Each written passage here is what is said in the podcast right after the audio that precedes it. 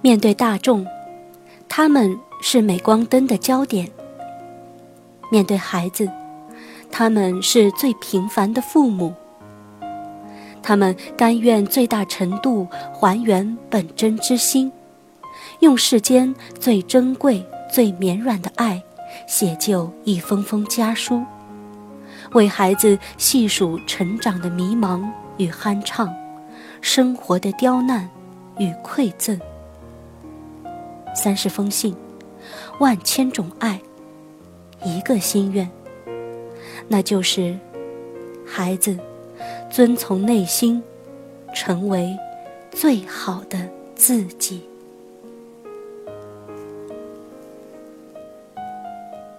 亲爱的听众朋友们，大家好，这里是老虎工作室，只为宠坏你的耳朵，我是今天的主播夏天。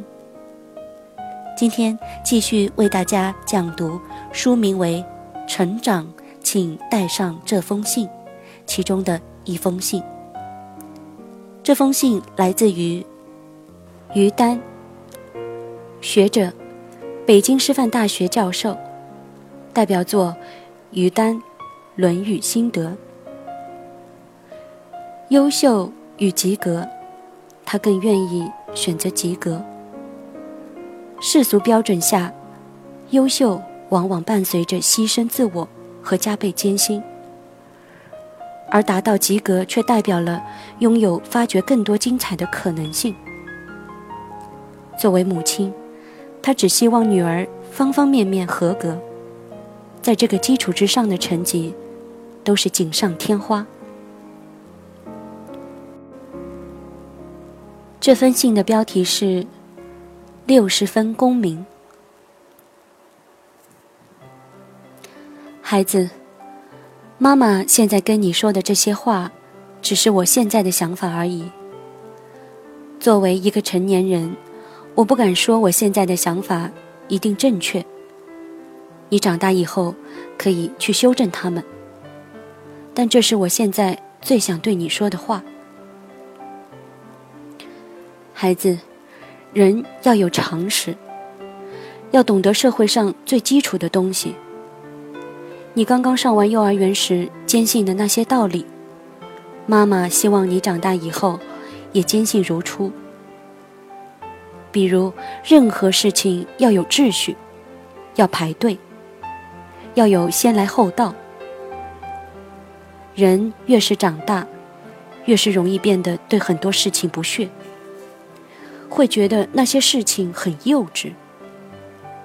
其实，一个人忘了幼儿园规则的时候，反而是自己特别狂妄、特别无知的时候。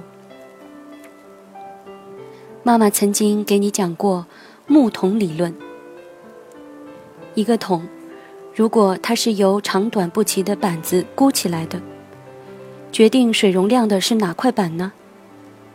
你的答案很正确。最低的一块板子，常识就是我们的最低板。如果你对于这个世界的常识，包括你自己生活的各方面指标，都能够达到六十分以上，我不会太关注你有几个九十分。如果你都在六十分以上，那你已经是一个好公民了，你已经能够对自己负责。九十分是人生命里的锦上添花，但六十分是人生命里的雪中送炭。我只希望你方方面面都在常识以上。社会在进步，但有时候我们只是欣喜于得到的东西，却忽略了付出的是什么。妈妈和你童年的游戏方式有着天壤之别。妈妈小时候是上世纪七十年代，在北京的胡同里，女孩们流行玩砍沙包和跳皮筋。橡皮筋一角钱可以买一大把，然后我们一根一根的把它们套起来，连成一根皮筋，从脚裸到腿弯，到大腿，到腰间，到肩膀。可以一直跳到大举。那是穷有穷的玩法，而且我们的玩法很公平。哪一方输了，绝对不许耍赖，谁输了，谁就得下来撑皮筋。这是一种游戏规则。现在小区里几乎每个孩子都有一个滑板车，一副轮滑鞋。你们滑到彼此面前，打个招呼，又散开了。你们拥有的空间越来越大，速度越来越快。但是你们已经失去了一个群体游戏的环境。滑板车和轮滑鞋给了你们自由奔跑的速度，却缺少了大家都必须服从的规则。为什么有些小朋友容易耍赖？因为他们处于规则之中的时间越来越少了。妈妈小时候和同龄人一起跳皮筋、砍沙包。你要是耍赖，人家就不和你一块玩了。所以，我们会自己解决规则认同的问题。你们也是好孩子、乖孩子，但你们在玩的时候就缺失了对规则的协商和认同。当所有的孩子都踩着滑板车在速度中独往独来的时候，你们怎么能懂得牺牲和谦让？妈妈希望你从小就找到一种生命的自觉，一种建立在服从基础上的自觉。这种服从是伦理的服从，规则的服从，个人对集体的服从。为什么很多考上大学的高材生却总是磕磕碰碰，与人有那么多冲突呢？到了你念大学时，再告诉你什么叫做规则。已经晚了，孩子，人犯错是难免的。《论语》里子贡说过：“一个君子犯了错，就像太阳的日食、月亮的月食一样，有过错时，人人都看得见。改正后，大家照样会仰望他。所以，妈妈从来不希望你做一个完美的孩子。”但妈妈希望你犯错以后能勇敢站出来承担自己的责任，能说一声对不起，这就是勇气。人总是要为自己买单的，任何事，不管是做错了还是受伤了，没人能替代你，最爱你的人也不能替代你。敢于认错，比不犯错重要。能改错比敢于认错更重要。这是对自己负责，也是对别人负责。你四岁的时候，在手工课上做了一个花篮。有一天，你哐当一声把花篮给摔了，花篮一角摔出了一个三角口子，你哇一声哭了。我说：“我们试一试。”看看能不能让花篮比没摔破的时候更漂亮呢？我们又是剪又是贴，你还用彩笔画上颜色。最后，我们做出来一个非常漂亮的花篮。你和我说：“妈妈，我懂了，哭是没用的。”我听了很欣慰。但让我微微郁闷的是，后来家里每逢打坏什么东西，你都特别高兴，说我们试一试，看能不能让它比没坏的时候更好看。当然，不是所有的东西都能再做成比它没坏的时候更好。我们的底线只能是不让它更坏，这是一种生命的修复能力。一个人一辈子会遇上什么事情，我们无法左右。但是修复生命的能力却在我们自己的掌握之中。这种能力，我觉得在四岁的时候告诉你，并不算太早。孩子，很多时候人是被自己吓着的，是被别人的以为击垮的。人这一辈子要是不被伪命题绑架，可以避掉很多烦恼。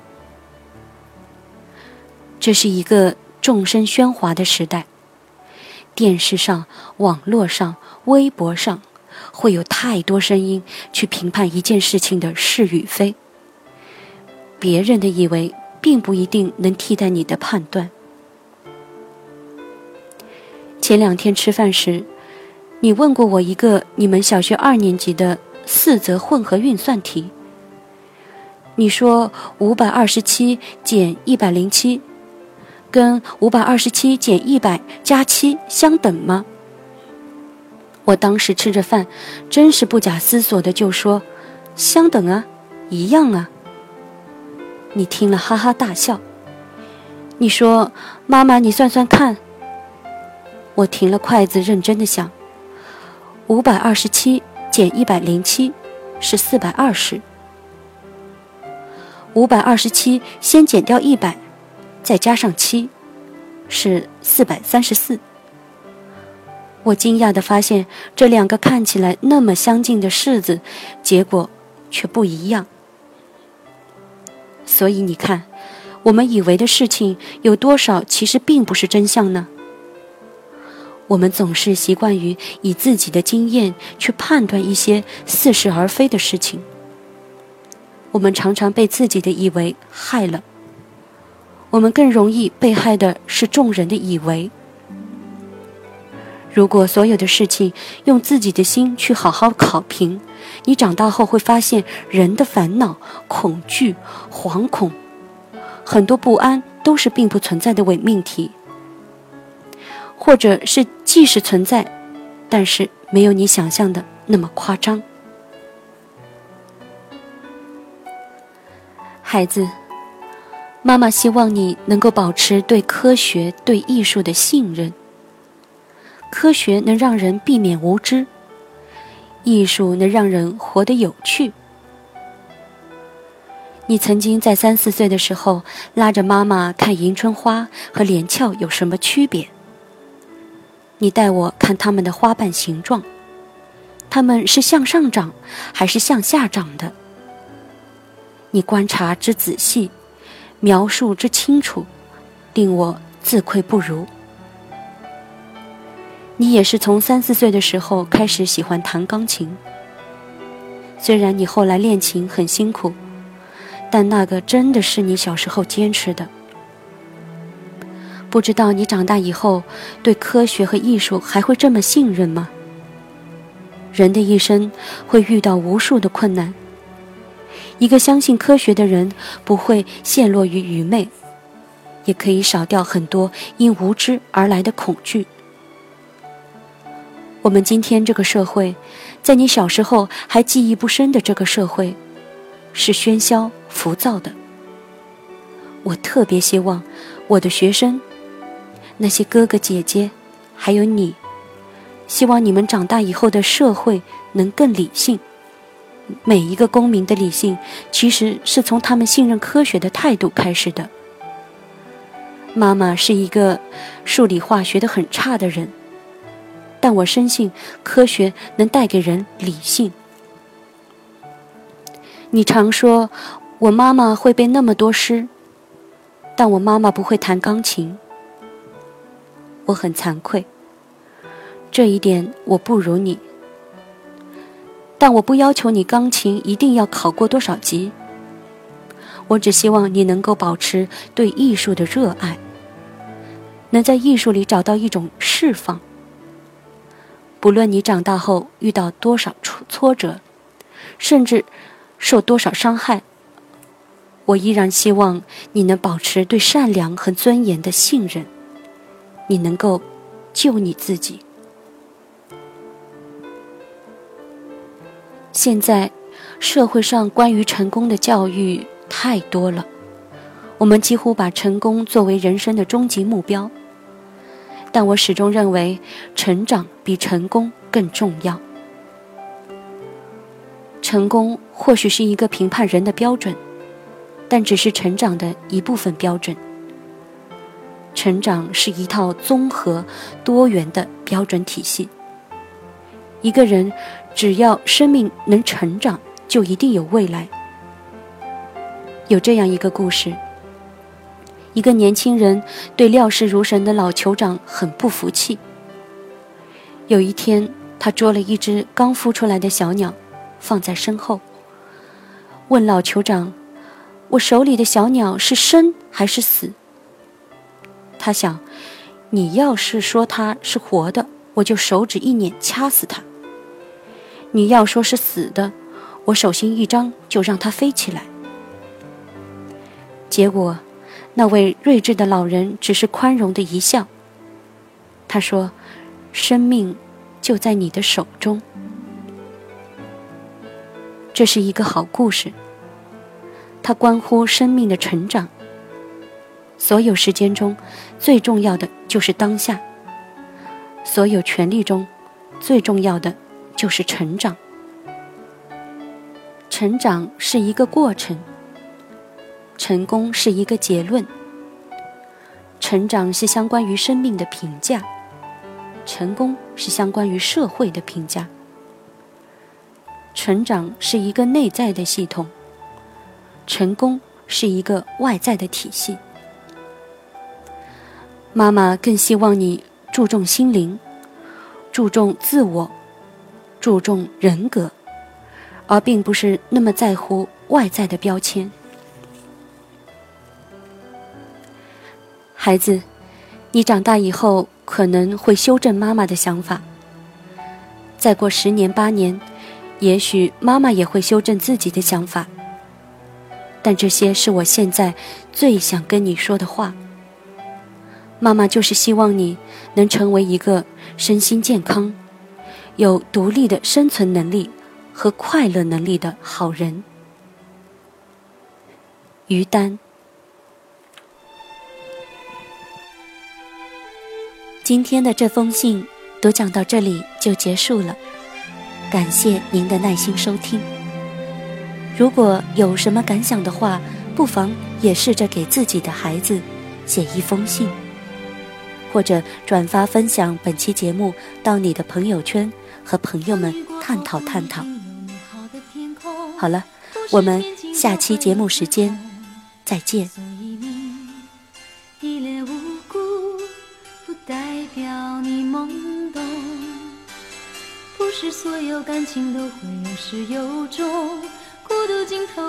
心惶恐，可生命总免不了最初的一阵痛。